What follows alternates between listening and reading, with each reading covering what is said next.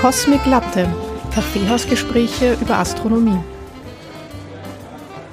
Hallo und herzlich willkommen zu einer neuen Folge von Cosmic Latte. Diesmal wieder mit mir, der Eva, und dabei die Elka. Hallo Elka. Hallo. Hallo. Wir haben ja heute unsere 20. Folge. Juhu. Ja. Das finde ich total cool. Das ist ein runder Geburtstag. Ja, genau. Feiern wir gleich. Na, sehr schön, ja. Äh, die wievielte Folge haben wir zwei jetzt eigentlich schon zusammen? Weißt du das? Zufällig? Nein, das ist eine gute Frage. Es geht jetzt, es geht jetzt alles so schnell, seitdem wir da jetzt 14-tägig sind, finde ich. Vielleicht fünf oder so? Kann das sein? Ich weiß nicht, vielleicht ein bisschen mehr. Let me look. Ja, es ist, es ist viel mehr. Irgendwie ist die Zeit schnell vergangen. Ja, sage ich. Also Folge 12 ja. war die erste von mir mit Frauen in der Wissenschaft. Ah, ja. Okay, ja. Ja, das war ja auch schon im, im Mai, oder? Glaube ich. Mhm. Ja, also, genau. Mai ist schon ganz schön lang. Mhm. Also für Podcast-Zeiten. Und wir sind immer noch dabei, wir sind immer noch da und wir werden auch weiterhin da sein. Genau. genau. Gut, also dann äh, starten wir mit unserer Folge 20. Äh, wir haben heute ein sehr cooles Thema. Ähm, ich weiß ja schon, was du mitgebracht hast. Mhm. Davor möchte ich nur ganz kurz noch erzählen, was dann noch so alles passiert ist. Ähm, ich habe nämlich das Gefühl, dass tatsächlich etwas passiert ist, wo ich mir denke, dass da relativ wenig, also man hat wenig gehört davon, finde ich. Und zwar war das der, der Start der Raumsonde Psyche im Oktober, Mitte Oktober, also schon ein, ein bisschen jetzt her. Also ich habe da irgendwie recht wenig davon gehört. Hast du das mitbekommen, zufällig? Na, bis, bis ich es von dir gehört habe, habe ich es auch noch nicht mitbekommen. Ja, ja ich habe nämlich auch das Gefühl, dass das ganz leise nur auch in den Medien war.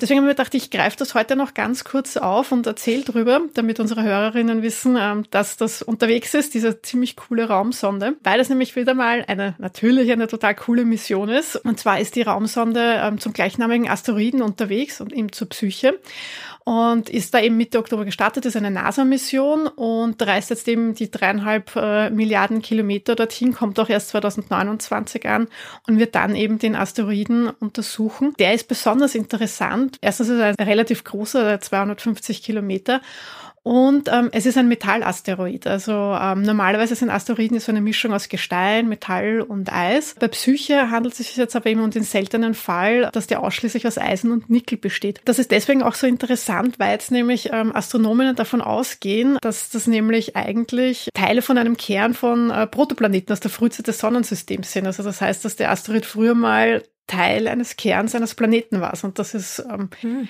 finde ich, ziemlich cool. Und das will man jetzt natürlich auch ähm, überprüfen, die Theorie. Deswegen fliegt man da jetzt hin und äh, schaut sich das ein bisschen genauer an und untersucht den eben, eben auch, um ähm, das herauszufinden bzw. zu bestätigen und auch eben mehr über diese Frühzeit unseres Sonnensystems zu erfahren, eben auch, wie diese Protoplaneten entstanden sind damals, also diese ersten Planeten und schaut sich da einfach an, wie die nämlich entstehen, weil ähm, eben normalerweise entstehen jetzt so reine Metallasteroiden Asteroiden nicht einfach so von selbst eben, weil sonst hat man ja eben diese Gemische, wie man sie eben kennt. Genau das möchte man sich alles ein bisschen genauer anschauen. Interessant ist auch, das hast du vielleicht mitbekommen, das war vor ein paar Jahren, als man die äh, Mission öffentlich gemacht hat, also wie man das äh, kommuniziert hat, dass jetzt eben die Mission Psyche geplant ist, hat es nämlich auch die Runde gemacht, dass der Asteroid eben 10 Quadrillionen Dollar wert ist. Ähm, das klingt so hm. total erfunden irgendwie. Ja. Ja.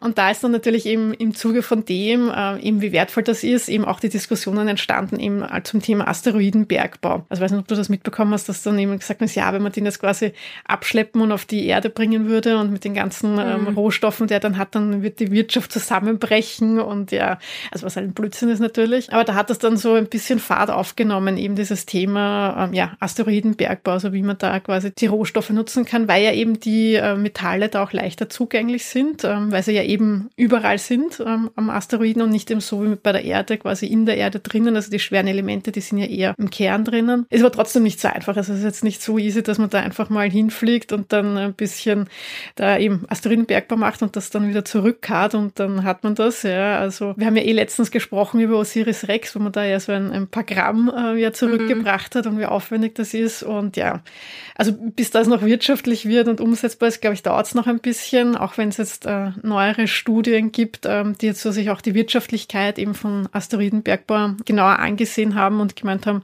ja, dass das schon irgendwie machbar ist. Ähm, ja. Ja, wobei ich mir bei sowas denke, wir sollten mal mit den Ressourcen, die wir auf der Erde haben, gescheit umgehen, bevor wir da jetzt äh, irgendwelche so Träumereien machen und irgendwelche anderen Objekte ausbeuten. Wäre es, wenn wir einfach die Ressourcen, die wir haben, fair ja. verteilen und ja. mit denen sorgsam umgehen. Das ja. es, es erinnert sinnvoller. auch so ein bisschen mit dieser Maßkolonialisierung natürlich. Also so ja. quasi, wenn wir es hier verhauen irgendwie genau. und das kaputt machen, dann gehen wir halt woanders hin, ja. Und das ist da halt wahrscheinlich auch ähnlich, ja. Und das, mhm. ich meine, interessant wäre es dann natürlich, wenn du die Rohstoffe, die du dort abbaust, wenn du die halt dann auch verwenden willst, zum Beispiel eben für Sachen, die halt schon im Weltall sind. Mhm. Wenn du dann schon Drive-In. Mondstationen hast oder keine Ahnung was, ja, und äh, ähm, zum Mars fliegst und also ja, wenn du dann, also ist das jetzt schon Science Fiction, also mhm. wenn du schon quasi im Weltall bist und da dann halt genau. das weiterverarbeiten. Takeaway. Genau, das, ja. dann, dann geht das vielleicht eher, aber, aber so, ja. Ich habe übrigens überlegt, ob es ähm, Filme gibt, wo Asteroidenbergbau vorkommt, aber mir ist irgendwie keiner eingefallen, weil das wäre eigentlich auch ziemlich interessant, sich das anzusehen. Könnten wir ja mal überlegen, ob wir uns einen Film machen. wir einen Film machen. Genau. Zu Nein, diesem Thema. Ähm, ja, aber falls jemand äh, von unseren Hörern, Hörerinnen einen Film kennt, was ihm jetzt gerade eingefallen ist, ähm, da ging es doch genau darum, ähm, lasst es mich wissen. Weil ich weiß nur, also beim Moon zum Beispiel, wo ja eben beim Mond abgebaut wird, ähm, aber so Asteroidenbergbau würde mir jetzt auf die Schnelle nicht einfallen. Also wenn da jemand einen Tipp hat, bin ich sehr dankbar. Lasst das mich wissen. Mhm. Ich finde, das ist ein cooles Science-Fiction-Thema, oder? Ja. Das Einzige, was mir eingefallen ist, ist bei Asteroiden, ist, äh, bei Critters, dem hm, Trash-Horror-Film, da sind ja die Critters auf ähm, einem Gefängnis, was auf einem Asteroiden ist oder irgendwie so. Mhm. das Einzige, was mir eingefallen ist, aber ja, egal. Ich schweife ab äh, und äh, deswegen, bevor ich noch mehr abschweife, gebe ich jetzt zu dir. Ja, wir gehen zurück zur Erde. Ja, genau. Du hast nämlich ein ganz ein schönes Thema heute mitgebracht. Also es geht nicht nur zurück zur Erde, sondern auch in die Vergangenheit. Heute geht es nämlich um die Caroline Herschel. Wir haben ja begonnen, unsere gemeinsamen Podcast-Folgen mit der Folge über Frauen in der Wissenschaft und deswegen haben wir uns gedacht, dass es auch spannend wäre, hin und wieder mal Frauen in der Astronomie sichtbar zu machen. Und da kann natürlich die Caroline Herschel nicht fehlen. Der Name Herschel oder Herschel im Englischen, weil die ja viel in England äh, gelebt haben, kennt man zwar in der Astronomie normalerweise, wenn man interessiert ist, aber viele oder die meisten kennen ihren Bruder, den Wilhelm Herschel. Aber es geht dieses Mal jetzt eben um die Schwester, die Caroline. Und da gibt's viele Geschichten drüber und es ist auch so ein bisschen eine, es ist eine traurige, aber es ist auch eine fröhliche Geschichte. Es beginnt nämlich recht traurig. Sie wird oft so dargestellt als die Cinderella der Astronomie, also als ein bisschen als ein Aschenputtel. Und interessanterweise hat sie in ihren Memoiren, also sie hat sehr ausführliche Memoiren geschrieben, die dann später auch veröffentlicht wurden, sie sich selber auch so bezeichnet. Aber beginnen wir mal am Anfang. Also, Caroline Herschel. Genau. Wir sind 18. Jahrhundert. Die wird äh, im März 1750 in Hannover geboren und ihre Familie, das ist interessant, weil es gibt sehr viele unterschiedliche Angaben, wie viele Kinder es in dieser Familie gibt. Also auf jeden Fall ist klar, sie ist die jüngste, äh, das jüngste Mädchen und manchmal liest man von zehn Kindern, manchmal liest man von fünf überlebenden Kindern, sechs überlebenden Kindern. Ich habe jetzt auch so im, im, im Kopf, dass es, glaube ich, äh, fünf Kinder waren und sie war das einzige Mädchen. Also Genau, ja. Aber das merkt man halt schon, dass einfach damals äh, Kindersterblichkeit war halt mhm, sehr, ja. sehr verbreitet und ob das jetzt fünf oder sechs oder das ist echt gar nicht so äh, besonders gewesen, wenn da nur so wenig überleben. Jedenfalls war sie eben das jüngste Mädchen und ihre Eltern waren der Isaac und die Anna Herschel. Ihr Vater, der Isaac, der war Militärmusiker. Dem war es eigentlich schon wichtig, die Bildung für alle seine Kinder, also für die Buben und auch für die Mädchen voranzutreiben. Also sie war ja dann nur mal das einzige überlebende Mädchen, davor hatte sie auch eine Schwester. Aber die Mutter, die war da nicht so begeistert. Also die war eher konservativ und hat eben die Caroline eher so als eine Hausmagd gesehen. Also sie wollte sie ausbilden zur Haushaltshilfe und hat nicht gefunden, dass es notwendig sei, ihr mehr Bildung zuzukommen zu lassen. Daher auch jetzt der Beiname Cinderella, also Aschenputtel. Genau, ja. Also sie hat nämlich auch geschrieben, also die Caroline, hat über sich selbst geschrieben, ich vermochte den Gedanken, dass ich ein Aschenputtel oder eine Hausmarkt werden sollte, nicht zu ertragen. Ach, das finde ich interessant. Ich kenne, dass du das, äh, Zitat auch bringst, weil ich kenne das Zitat sogar und ich kenne es aber anders. Ich kenne es nicht mit Aschenputtel, mhm. sondern mit, ähm, ähm, also quasi so eine, eine Kammerjungfrau. Diese Kammerzoten. Wahrscheinlich hat sie es ja auf Englisch geschrieben, nehme ich mal an. Dann vielleicht würde es mal sein, übersetzen. Ja Und es ist ja, ich meine, das ist jetzt 300 Jahre fast her. Also das ist halt schon sehr lang her und da hat sicher so ein paar. Aber das war halt so der, der Grundtenor war, also die Mutter, da gibt's auch ein Zitat von ihr, sie sagt, die Mutter sagt über die Caroline, sie sei ein roher Klotz und das sollte sie bleiben, allerdings aber ein nützlicher. Nicht sehr nett. Nicht sehr nett, Ihre Kindheit ist auch sehr von Einsamkeit geprägt, also eben in den Memoiren tut sie das ja erklären.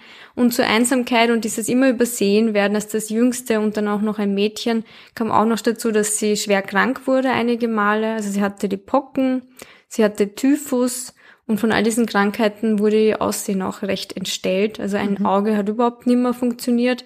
Sie ist sehr klein geblieben, 1,50, kleiner als ich sogar, also das gibt's auch. Ich habe überhaupt gehört, dass sie nur 1,40 oder also wirklich klein war, eben weil sie, ja, weil sie eben, ähm, wie sie noch quasi im Wachstum war, eben irgendein Typhus genau. oder irgend sowas hatte, genau, ja, und dann eben nicht mehr weiter gewachsen ist. Genau, ja. also so, sie war halt wirklich sehr, sehr klein und dadurch schwer vermittelbar. Genau. Das ist voll der Albtraum für die genau, Mutter, das oder? Das wollte ich nämlich gerade sagen, dass die Anna, also die Mutter auch gesagt hat, na, heiraten, das, das an, die andere sinnvolle Tätigkeit für eine Frau neben Putzen, das geht bei ihr schwierig, weil die will ja keiner haben mit ihren 1,40, 1,50. Und deswegen, ja, die einzige Sinn, was, was sie hatte für die Mutter war halt einfach als Haushaltshilfe. Aber, weil Cinderella, da gibt's ja einen, einen Twist und dann einen guten, einen guten Ausgang, sie konnte fliehen sozusagen, also Flucht.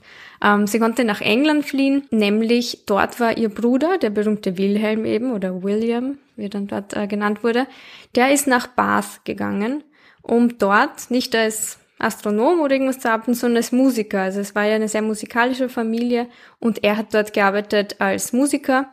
Und ich möchte auch kurz reinhören in die Musik von ihm. Das ist nämlich sehr schön. Zeigt auch irgendwie so, dass das sehr viele Talente hatte, diese Familie. Vielleicht können wir da kurz in eine Symphonie. Ja, zum Glück habe ich ja meine Soundfiles ja. hier, ja. können wir uns das gleich mal anhören. Symphonie Nummer 14. von 1762. D Major.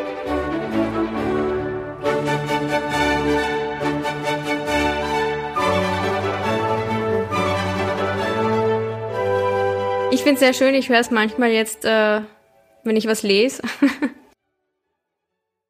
wenn ich was vorbereite. Also find, kann ich sehr empfehlen. Gibt es mhm. auf Spotify. Und warum spiele ich das ab? Ähm, die Caroline hat nämlich auch damit was zu tun. Sie ist ihrem Bruder gefolgt nach Bath, um dort auch als Musikerin zu arbeiten. Also das war auch so ihr Ziel eigentlich, dass sie dem nachkommt. Wie ist dazu gekommen, dass sie nach England konnte? Als sie 22 Jahre alt war, ist ihr Vater gestorben und ihr Bruder, der Wilhelm, wusste, okay, die hat jetzt kein, kein gutes Leben mit, mit der Mutter und tut nur putzen und, und kann sich nicht irgendwie weiterentwickeln. Und deswegen bittet der Wilhelm die Mutter, dass sie die Caroline nach England schickt.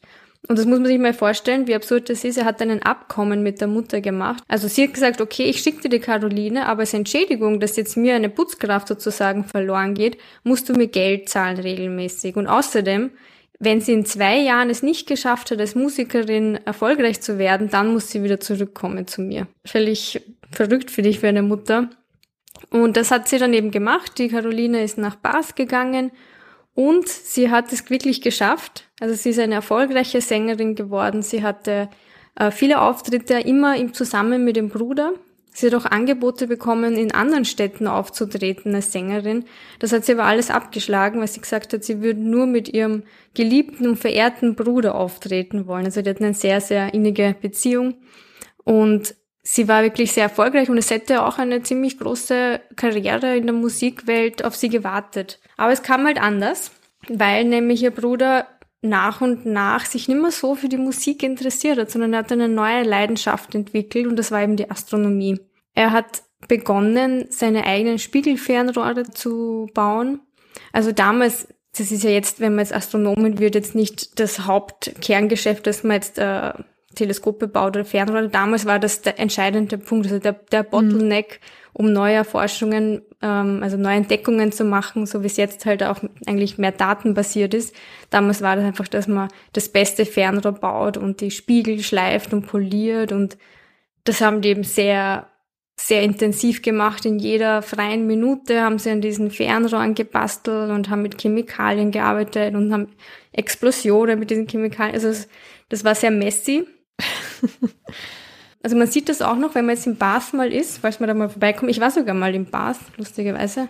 Echt, ich muss da unbedingt mal hin, eben aus, aus ja. den Gründen, wegen den Herschels. ja, ja, ja Nein, ich, steht auf meiner Reiseliste. Ich war da noch äh, in der Schule, deswegen war ich da nicht im, im, im Museum, aber genau, dort kann man eben das besichtigen. Ah, vielleicht bist du beim Herschelhaus vorbeigegangen und weißt du gar Bin ich sicher, ja, voll.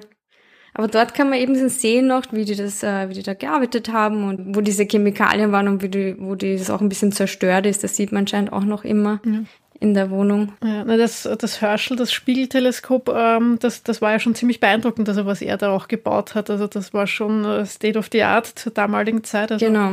Äh, das war ja auch ein Riesendrum, also das darf man sich jetzt nicht so wie ein kleines ähm, so genau, ja. Hausteleskop da irgendwie vorstellen, sondern das, das war ja schon ordentlich. Also das war, der hat eine Länge von, von 12 Meter gehabt und eineinhalb, also nicht ganz eineinhalb Meter, 1,20 oder so ist im Durchmesser. Also das war schon. Genau, voll. Also am Anfang haben es begonnen mit dem Teleskop so sechs Meter Länge und am Rasen Platz und das ist ja, ist ja mhm. eh gut gegangen. Aber eben der, der Wilhelm war anscheinend so obsessed, dass teilweise die Caroline ihn füttern musste, weil der keine Zeit hatte zu essen und hat fast nichts geschlafen. Und natürlich hat sie den Haushalt geführt. Also das war natürlich auch ein Abkommen sozusagen, wo der Wilhelm gesagt hat, na, bring mir die Caroline, damit sie auch meinen Haushalt führen kann.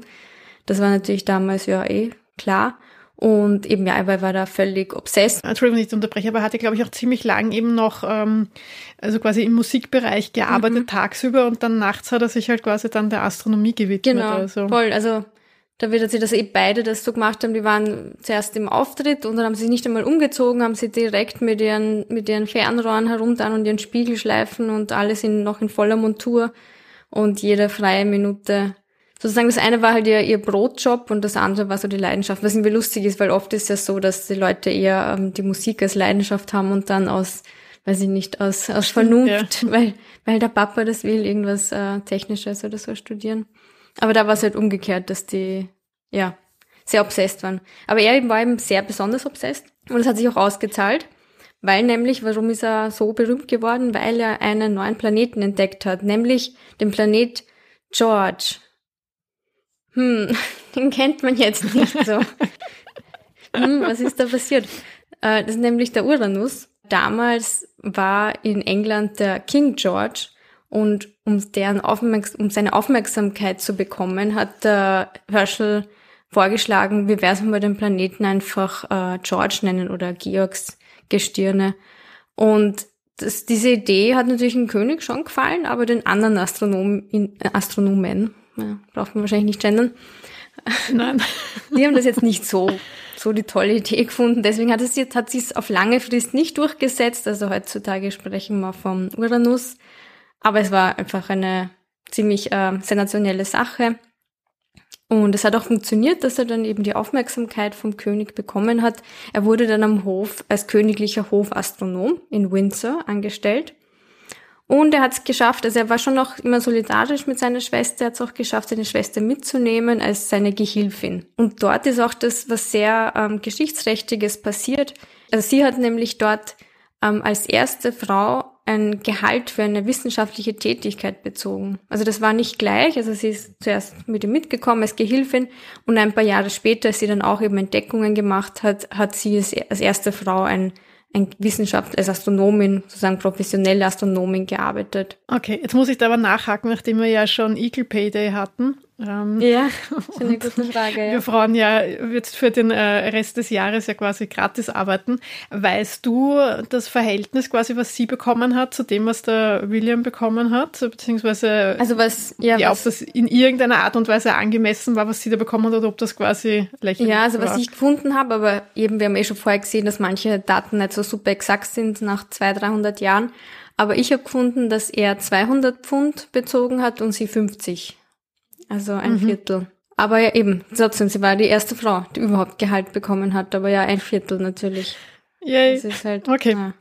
Mhm. Aber sie hat schon schon begonnen, auch eben eigenständig zu arbeiten. Sie hatte so ein kleines Newton-Teleskop, also so ein klassisches äh, Spiegelfernrohr. Und der Wilhelm hat das, dieses Teleskop bauen, gebaut, was du erwähnt hast, mit den 13 Meter Länge. Also der hat sich gedacht, na, es geht noch, es geht noch länger. Und da hat es, hat sich anscheinend herausgestellt, dass es schon sehr wartungsbedürftig ist und mhm. nicht so, also etwas schwerfällig zu benutzen. Aber ja, das war halt, der hat halt eher das größere Gerät wollen und sie hat halt mit diesem kleinen Newton-Teleskop. Jetzt könnte man sagen, typisch ja, Mann, oder? Also sie hat mit dem Newton-Teleskop eben auch sehr coole Entdeckungen gemacht. Und was hat sie für Entdeckungen gemacht? Also sie war bekannt für ihre sehr exakte und sehr geduldige Arbeitsweise. Also sie hat sehr viel so korrigiert und ähm, überprüft ähm, von auch von von Herschel seiner, also von Wilhelm seiner Arbeit. Und sie hat 1798 einen neuen Sternkatalog erstellt. Also es hat davor einen Sternkatalog gegeben von John Flamsteed. Und sie hat 500 neue Sterne noch hinzugefügt zu diesem Katalog und diesen Katalog ähm, überarbeitet, korrigiert und nochmal zusammengefasst. Das ist eine sehr, sehr, sehr zache Arbeit, glaube ich, da tausende Sterne zu ähm, katalogisieren mit Hand und also das kann man sich jetzt gar nicht vorstellen. Aber das hat sie eben gemacht und da wurde sie auch schon, hat sie sehr viel Anerkennung auch bekommen, schon zu Lebzeiten, mhm. obwohl sie so, obwohl sie eine Frau war. Sie hat auch 14 Nebel entdeckt, aber wofür sie am berühmtesten ist, sind ihre Kometentdeckungen. Also sie wird deswegen auch manchmal als die Kometenjägerin äh, bezeichnet. Sie hat nämlich acht Kometen entdeckt und der erste war so die besondere, besonders ähm, spektakuläre Fund. Da hat sie den Kometen, der auch dann nach ihr benannt wurde, den 35P Herschel Rigolette entdeckt nämlich 1786. Und wieso ist das so besonders? Es ist auch deshalb besonders, weil in der Zeit haben Kometen eine sehr stark aufgeladene mystische Bedeutung gehabt. Also wenn mhm. zum Beispiel irgendein, also Kometen war ja oft ein Unheilsbringer oder es könnte auch ein Glücksbringer sein. Es hat halt oft diese, diesen mystischen Beigeschmack gehabt. Und man hat nicht genau gewusst, lange Zeit, was könnte das sein. Und deswegen war so die, diese Erforschung von den Kometen war auch ein Symbol der Aufklärung und mhm, ja. Er galten ja eher als Unheilsbringer, also die ja eher so Krieg und Pest und so, keine Ahnung, was alles angeblich vorhersagen Genau, also sehr, sehr stark mit so Aberglauben zusammengehangen. Genau, deshalb war das eine, schon eine sehr coole, große Sache. Aber die Caroline hat etwas gehabt, was viele Frauen und auch andere Menschen, aber auch oft Frauen haben, nämlich ein bisschen so ein Imposter-Syndrom, würde ich es bezeichnen. Also sie hat ihre Entdeckungen immer sehr runtergespielt oder ihren Beitrag dazu. Ihre Biografin hat zum Beispiel gesagt, bis an das Ende ihres Lebens versucht sie jeglichen Hinweis auf eigene Leistung lediglich als das Verdienst ihres berühmten Bruders herauszustellen. Sie wagt zu wissen, will aber dieses Wagnis nicht öffentlich eingestehen. Fortgesetzt betont sie, wie nichtsnutzig, wie unfähig, wie untauglich sie sei. Und dies ist ihre lebenslängliche Demutsgeste und Entschuldigung dafür, dass sie sich erkühnt leise, aber nachhaltig gegen die Gewalt von Gewohnheiten anzugehen und sich auf ihre Weise zu nehmen, was einem menschlichen Wesen zusteht, das Recht auf Erkenntnis. Das heißt, einerseits hat sie ja sehr viele Barriers durchbrochen und hat sehr viel erforscht und sehr viel selber gemacht und wollte immer mehr wissen, immer mehr machen. Aber sie, ja, sie war immer, hat sie immer sehr runtergespielt, war natürlich ein Kind ihrer Zeit, eben 18. Jahrhundert. Mhm. Und ich finde das sehr besonders, äh, kommt, kommt sehr besonders raus bei ihren Briefen an einen Astronomen. Und da möchte ich auch kurz vorspielen. Das war der Brief, den sie geschrieben hat an einen Astronomenkollegen, nachdem sie diesen ersten Kometen, diesen Herschel Rigolette, entdeckt hat und ihn eben bittet, dass er das nochmal überprüft Und da haben wir, wie, wie, welche entschuldigenden Weise sie das beschreibt. August 2nd, 1786. Dear Sir, August 1st, in the evening, at ten o'clock, I saw an object very much resembling, in colour and brightness, the twenty-seven of Mr. Messier's nebulae, except this object being round. I suspected it to be a comet, but a haziness came on before I could convince myself of its having moved, I made several figures of the objects in the field, whereof I take the liberty to send the first, that you might compare it with what I saw to-night. I made these observations with my little Newtonian sweeper, and used a power of about thirty. The field is about one and a half degree. I hope, sir, you will excuse the, the trouble I give you with my vague description, which is owing to my being a bad, or, what is better, no observer at all. For these last three years I have not had an opportunity to look as many hours in the telescope. Lastly, I beg of you, sir, if this comet should not have been seen before, to take it under your protection in regard to AR and DC. With my respectful compliments to the ladies, your sisters, I have the honour to be, Sir, your most obedient, humble servant, Carolina Herschel. Ja, also man hört da schon, wie sie so sagt, ja, ähm, excuse me, dass ich Ihnen das so, solche messy Daten schicke ähm, und bitte schauen Sie das an und das, sie wird sich so freuen und so. Also ja, finde das irgendwie sehr bezeichnend. Bin mir nicht sicher, ob das dann nicht auch so ein bisschen dieser ja, britische Höflichkeit das natürlich ist. Auch, ja. Aber natürlich, also ich glaube, bei ihr sieht man halt auch wirklich ganz stark auch dieses Selbstverständnis der mhm. Frauen halt in der Zeit, ja. Und ich glaube jetzt nicht, dass das so unüblich war, wie sie jetzt da denkt und agiert und, und sich eben auch gibt, Voll. ja. Aber andere Frauen haben halt nicht einen Kometen entdeckt. Also das ist halt, das ist jetzt wirklich eine ja. Leistung gebracht, aber trotzdem ist es schwierig halt aus dieser Rolle dann zu fallen. Und es gibt auch noch eine sehr nette Antwort von diesem Astronomen, dem sie das geschickt hat ähm, der antwortet ihr und bestärkt sie eigentlich so in dieser Leistung, die sie gemacht hat. Vielleicht hören wir uns das kurz rein. Dear Miss Herschel, I am sure you have a better opinion of me than to think I have been ungrateful for your very, very kind letter of the 2nd of August. You will have judged I wished to give you some account of your comet before I answered it. I wish you joy most sincerely on the discovery. I am more pleased than you can well conceive that you have made it, and I think I see your wonderfully clever and wonderfully amiable brother, upon the news of it, shed a tear of joy. You have immortalized your name, and you deserve such a reward from the being who has ordered all these things to move as we find them, for your assiduity in the business of astronomy, and for your love for so celebrated and so deserving a brother. I received your very kind letter about the comet on the third, but have not been able to observe it till Saturday the 5th, owing to cloudy weather. I found it immediately by your directions. It is very curious, and in every respect as you describe it. I have compared it to a fixed star on Saturday night and Sunday night. Ja, das finde ich sehr eindrucksvoll, was sagt, you have immortalized your name. Also wirklich. Ja, das hat mir auch gut gefallen. Und der britische Akzent. Ja, ja nämlich, dass diese Ausschnitte sind von einem Hörbuch von LibriVox. Äh, das ist recht spannend. Da hat der Kevin Green alle Charaktere gelesen, also alle Briefe und immer so mit dieser hm. Stimmenverstellung hat er dann mehrere Menschen sozusagen gelesen. Das ist ah, recht okay. Ja, das, das, da bin ich ein bisschen, ein bisschen zwiegespalten, wenn die dann so ihre Stimmen verstellen. Das kann auch ziemlich in die Hose gehen bei so ähm, Hörbüchern. Das stimmt, aber ich finde das recht nett da gemacht. Also das, wenn wir euch eh auch verlinken, kann man das ganze, die ganzen äh, Memoiren und die Korrespondenzen von der Caroline Hörschel eben nachlesen, nachlesen und eben auch nachhören vom Kevin Green. Mhm, okay, wie lange dauert das Hörbuch? Hast du alles Nein, ich habe nicht alles gehört. Das ist sehr, sehr lang. Also da erzählt sie mir die ganze Lebensgeschichte und alle Briefe und so. Ja, aber jedenfalls hat sie eben diesen Kometen entdeckt, 35P Herschel Regolith. Und das ist ein Komet, der eine Periode von 155 Jahren hat. Das heißt, wir rechnen damit 2092 kommt das nächste Mal der Sonne am nächsten. Das heißt, ja, könnt, könnte knapp werden bei mir. Ja, bei mir auch.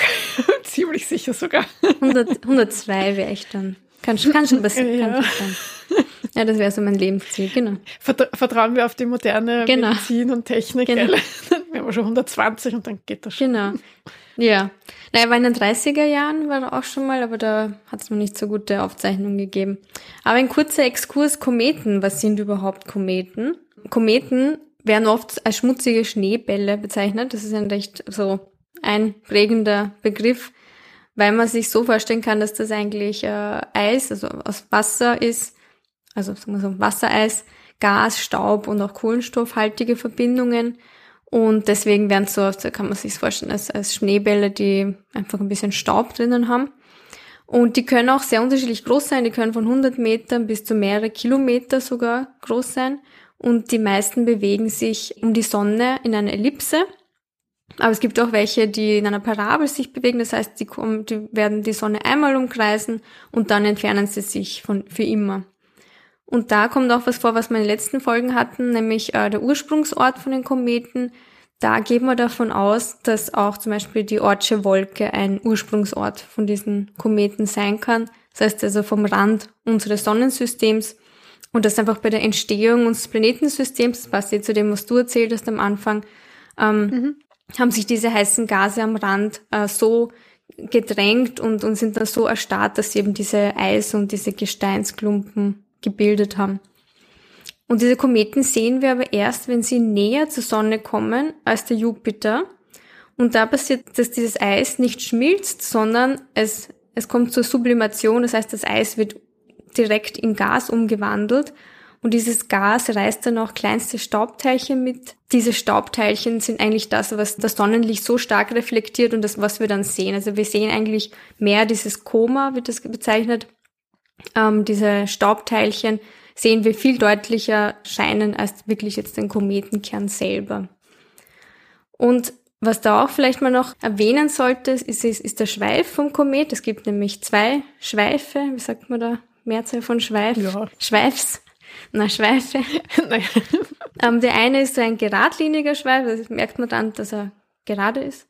Und der besteht aus äh, ionisierten und elektrisch aufgeladenen Verbindungen. Und der zeigt genau weg von äh, der Sonnenposition, weil nämlich die Sonnenwinde und das Magnetfeld, was wir auch vor einiger Zeit ja geredet haben, das übt eine Kraft aus auf, auf diesen Kometen und auf diese Koma und damit entsteht eben dieser Schweif. Und dann gibt's noch einen anderen Schweif, der ist gekrümmt und der entsteht aber eher durch die Flugbahn vom Kometen und das sind Staubteilchen. Also das eine sind diese ionisierten und elektrisch aufgeladenen Verbindungen und das andere sind diese Staubteilchen, die gekrümmt wegfliegen. Und auch noch eine letzte spannende Sache über Kometen, um ein bisschen diesen Bogen zu machen zu unseren letzten Folgen, ist nämlich, dass man auch sich was Wichtiges abgeschaut hat von Kometen nämlich diese Swing-By-Manöver. Die hatten wir bei Voyager 1 und 2, dass diese Flugbahnen von den Kometen, wo sie sich einen Schwung holen, bei dem Planeten, das hat man sich äh, für Raumsonden abgeschaut. Also bei Kometen, die weniger als 20 Jahre Umlaufzeit haben, die machen eben diese Swing-By-Manöver, dass sie sich da noch einmal abge ähm, abgedriftet werden und äh, Schwung holen. Wer da mehr darüber hören will, über Voyager 1 und 2, sollte sich Folgen, die letzten Folgen, die letzten zwei Folgen dann über Voyager anhören. So viel zu Kometen, also coole Sache und auch sehr cool, dass sie das erforscht hat und die Kometenjägerin eben ist. Wie ging es dann weiter mit der Caroline? Eben nach dieser Entdeckung hat sie auch sehr, sehr viel Anerkennung bekommen und eben auch dieses erste Gehalt als Frau in der Wissenschaft. Dann 1822 starb ihr Bruder, was sie natürlich sehr getroffen hat. Also ich glaube, man hat schon gesehen, sie hat ein sehr enges Verhältnis mit dem Bruder gehabt. Sie hat aber dann weitergemacht mit der Forschung, nämlich mit ihrem Neffen, dem John. Also sie selber hat nie geheiratet, aber ihr Bruder hat geheiratet und ein, einen Sohn bekommen, das ist nämlich der John Herschel. Mit dem hat sie ein sehr enges Verhältnis auch gehabt, mit dem hat sie sehr viel, dem hat sie sehr viel beigebracht und dem gemeinsam geforscht.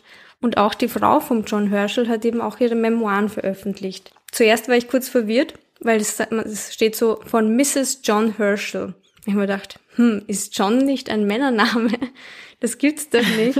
Aber das ist ja, wird ja oft so gemacht, dass dann die Frau sozusagen Mrs. und dann den Namen vom Mann ist. Genau, ja.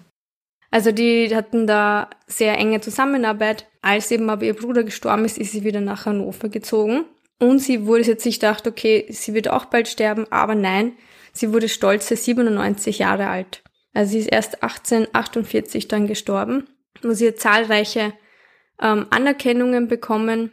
Sie hat die goldene Medaille von der Royal Astronomical Society bekommen, äh, wo sie auch Ehrenmitglied war. Sie war die erste Frau, die auch die goldene Medaille des Preuß, der Preußischen Akademie der Wissenschaften bekommen hat, im Alter von 96 noch. Die hatte der Alexander von Humboldt überreicht. Der hatte da seine Aufwartung mhm. Also die war mit 96 noch sehr fit, wenn man sich denkt, das war 18 eben 40er Jahre, Wahnsinn. Ja, das hätte sie, glaube ich, selber nicht gedacht. Also wie sie doch zurück nach Deutschland genau. gegangen ist, dass sie dann noch so lange leben wird. Ich fand das ja in ihrer Biografie überraschend, dass sie dann wieder zurück nach Deutschland gegangen ist, weil sie eigentlich so lange in England mhm. gelebt hat. Vielleicht ist es ja auch so ein, die Erinnerungen, oder? Wenn die Erinnerungen an den Bruder dort so stark sind, dass sich da echt so denkt, man braucht so einen völligen Wechsel und um das ein bisschen zu vergessen. Ja, ich weiß nicht, aber ich denke, du bist ja dann doch schon so verwurzelt auch dann dort, hast dann dort irgendwie so deine Bekanntschaften und. Aber die war ja dann schon in den 70ern, oder? Ja, eben, die war ja schon relativ alt. Viele in ihrem Alter haben eh nicht mehr gelebt zu der Zeit, also das ist halt auch das Problem, wenn du so alt wirst, alle aus deiner Generation sind halt nicht mehr da. Aber sie war eben so fit noch, dass sie an ihrem 97. Geburtstag hat sie Besuch vom Kronprinzenpaar bekommen und sie hat sich mit denen super unterhalten und die hat ihnen sogar dann ein Lied vorgesungen, nämlich ein Lied, was ihr Bruder vor 70 Jahren vorher komponiert hat. Finde ich auch sehr schön. Ihre weiteren Ehrungen, die sie bekommt oder wie sie jetzt uns in Erinnerung bleibt, eben einerseits dieser Komet, der Herschel Rigolette. Und dann gibt's auch noch einen Mondkrater, der nach Caroline Herschel benannt ist.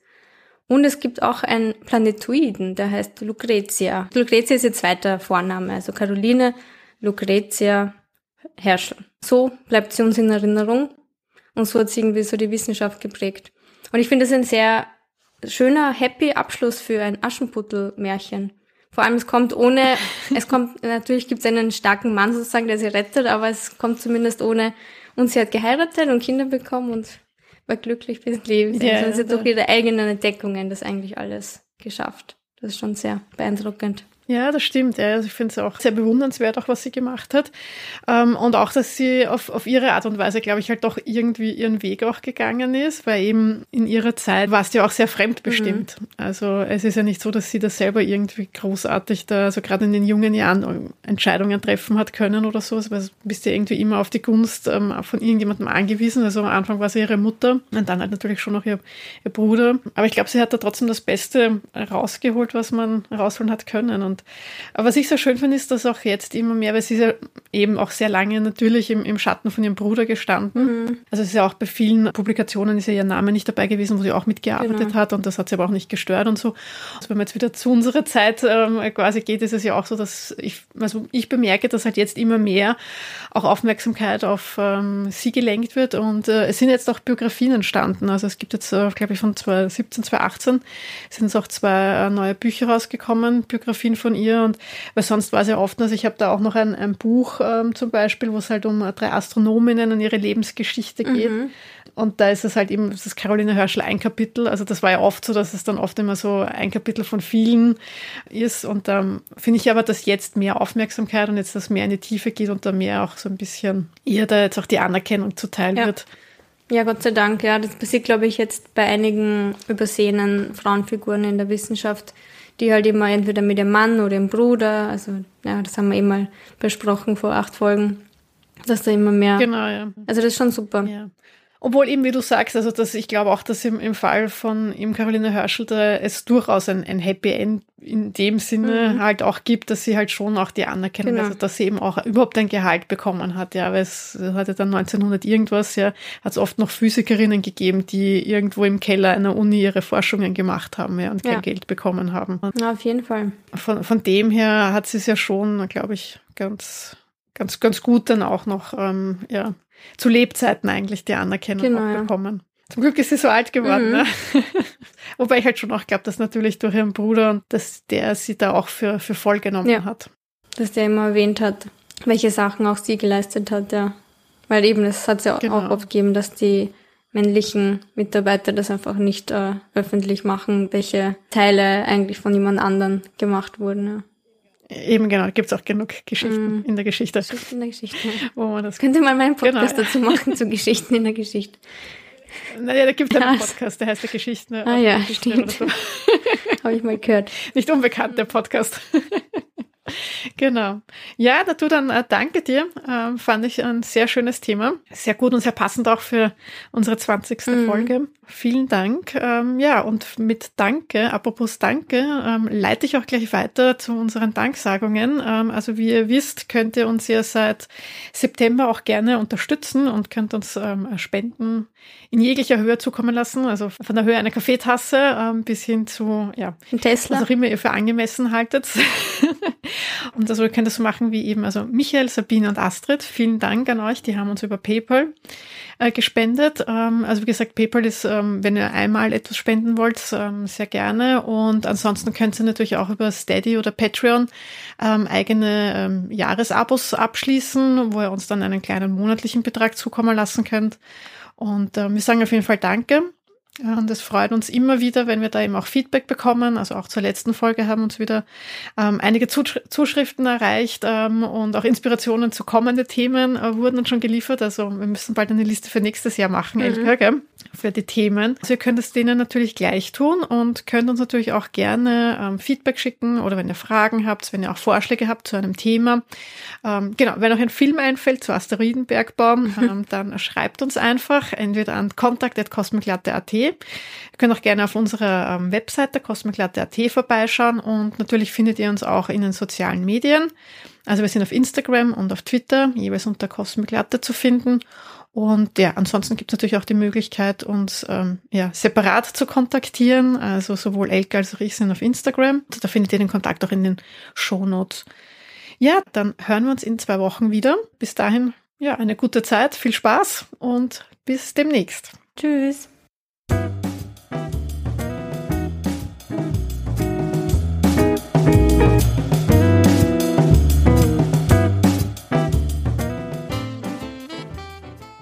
Hallo und herzlich willkommen zu einer neuen Folge mit. Äh, ah. Hallo und sorry. Ich habe mir gerade irgendwie gedacht, dass ich mich so komisch höre irgendwie und war jetzt gerade so mein, ist mein Mikro an, aber ja, schaut gut Nein, ist alles gut. Ich bin jetzt schon total gebrandmarkt seit dem einen Mal. Das stimmt. Ähm, okay, gut. Nein, aber ich habe mich gut an. Okay, gut.